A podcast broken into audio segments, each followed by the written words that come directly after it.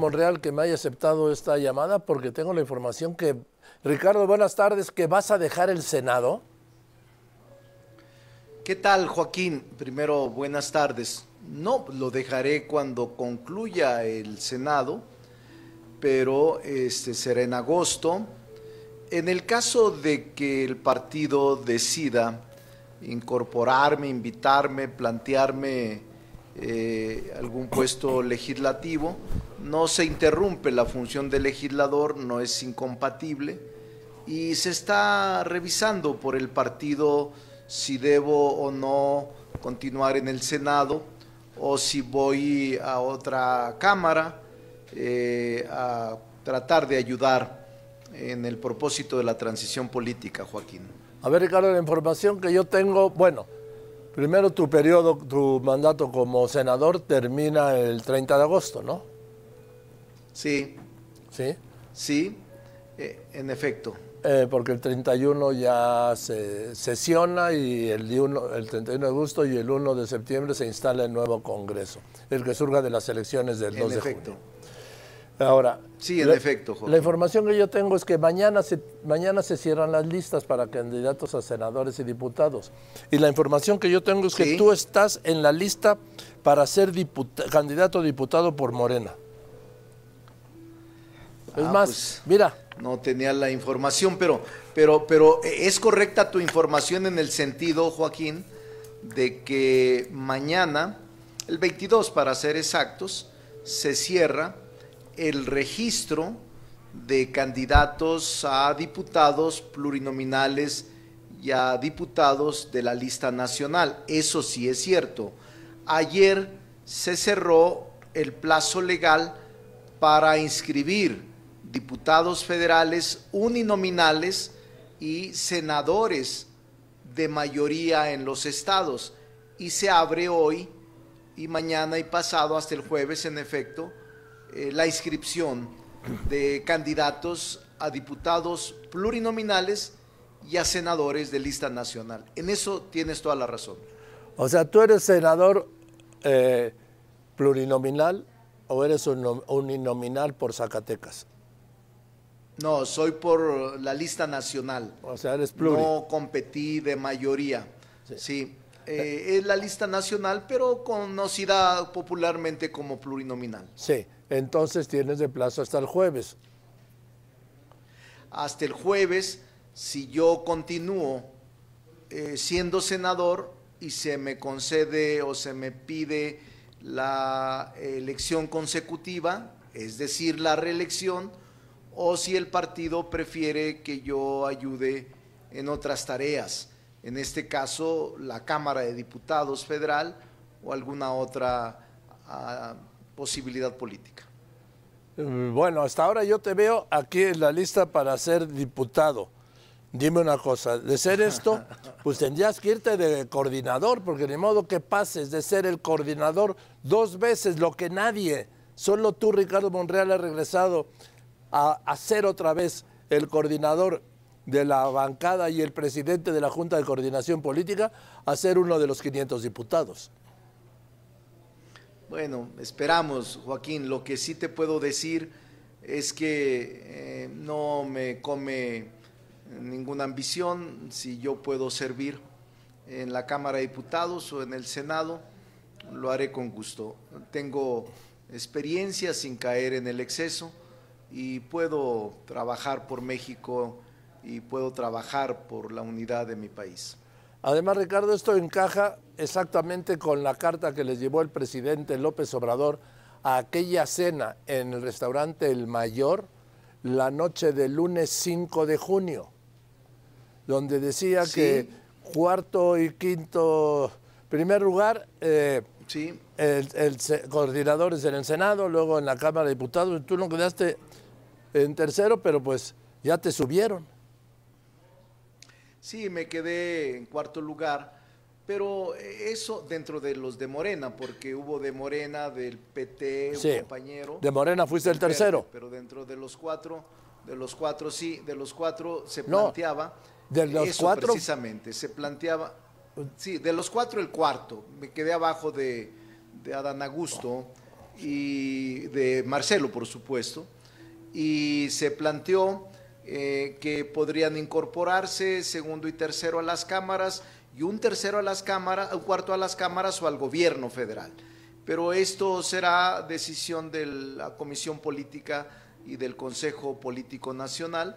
Y yo estoy tranquilo, Joaquín, no tengo ninguna ambición fuera de, lo, de, la lógica de la unidad y de la cohesión de Morena. Sí, todo esto suena padrísimo, pero sí, yo te veo tranquilo porque yo detecto que tú ya sabes a dónde vas a ir y por eso te veo tranquilo. Sí, pues siempre trato de estar tranquilo a pesar de las adversidades, Joaquín. Eso también es cierto, eso también es cierto. Entonces, eh, ¿cuándo tendrías que dejar el Senado? El 30 de abril. No es incompatible. No. No es incompatible. Mm, en el caso de Poder Legislativo Federal, puede ser senador y candidato a diputado, puede ser diputado y candidato a senador. No te obliga la Constitución ni la ley a retirarte en el proceso legislativo, dado que es la misma naturaleza, aunque hay ciertas restricciones jurídicas, no te obliga a retirarte del Senado o de la Cámara de Diputados, según se trate el cargo al que aspiras. Dime, recuérdame, Ricardo Monreal, por favor, el registro para como candidatos para diputados y senadores, ¿cuándo vence?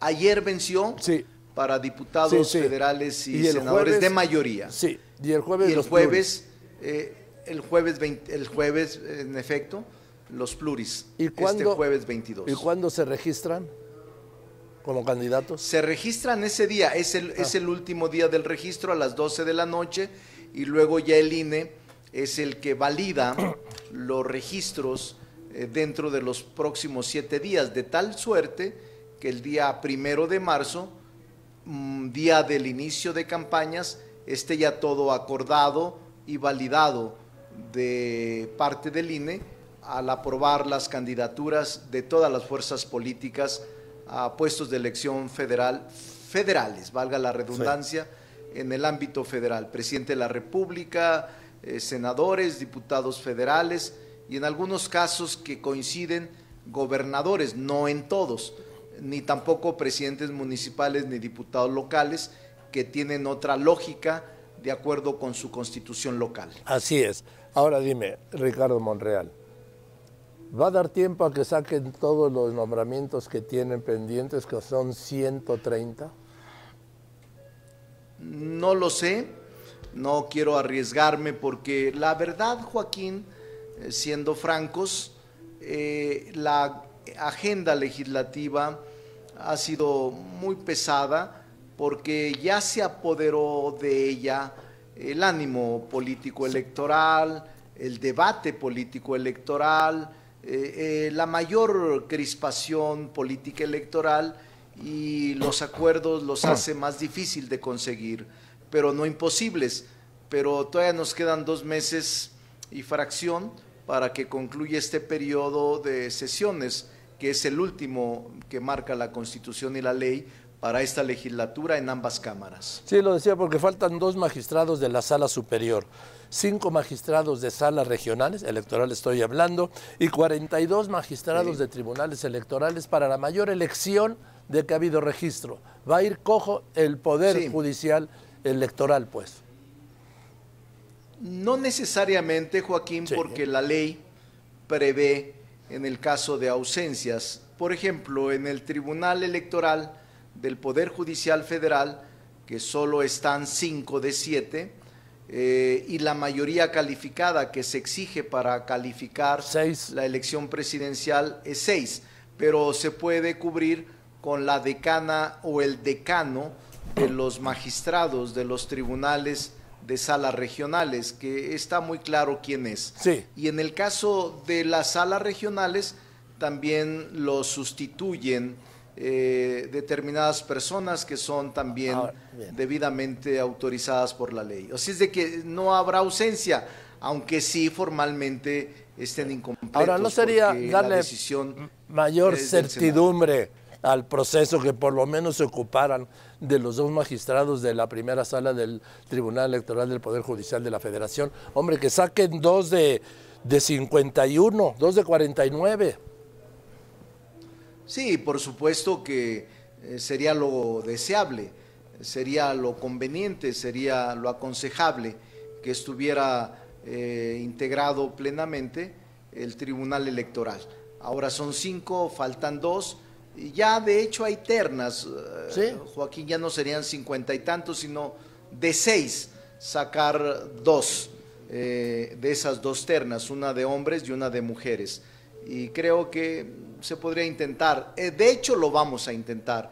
Ahora que salí de aquí a un lado de donde estoy, de la oficina, Joaquín, está la Junta de Conexión Política sesionando. Salí a contestar. Gracias. Pero aquí están todos los partidos políticos hablando de la agenda y de la invitación que nos ha hecho la colegisladora para participar en los foros de diálogo nacional con motivo de las 20 iniciativas que envió el presidente de la República.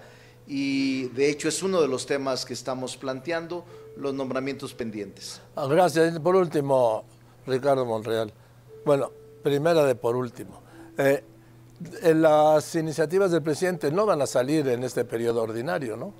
No tienen la mayoría calificada. Pues mira, pareciera que no, porque incluso el calendario que nos está planteando la Cámara de Diputados, Joaquín, concluyen 10 foros, unos en la Ciudad de México y otros en los estados, hacia mediados de abril, Joaquín.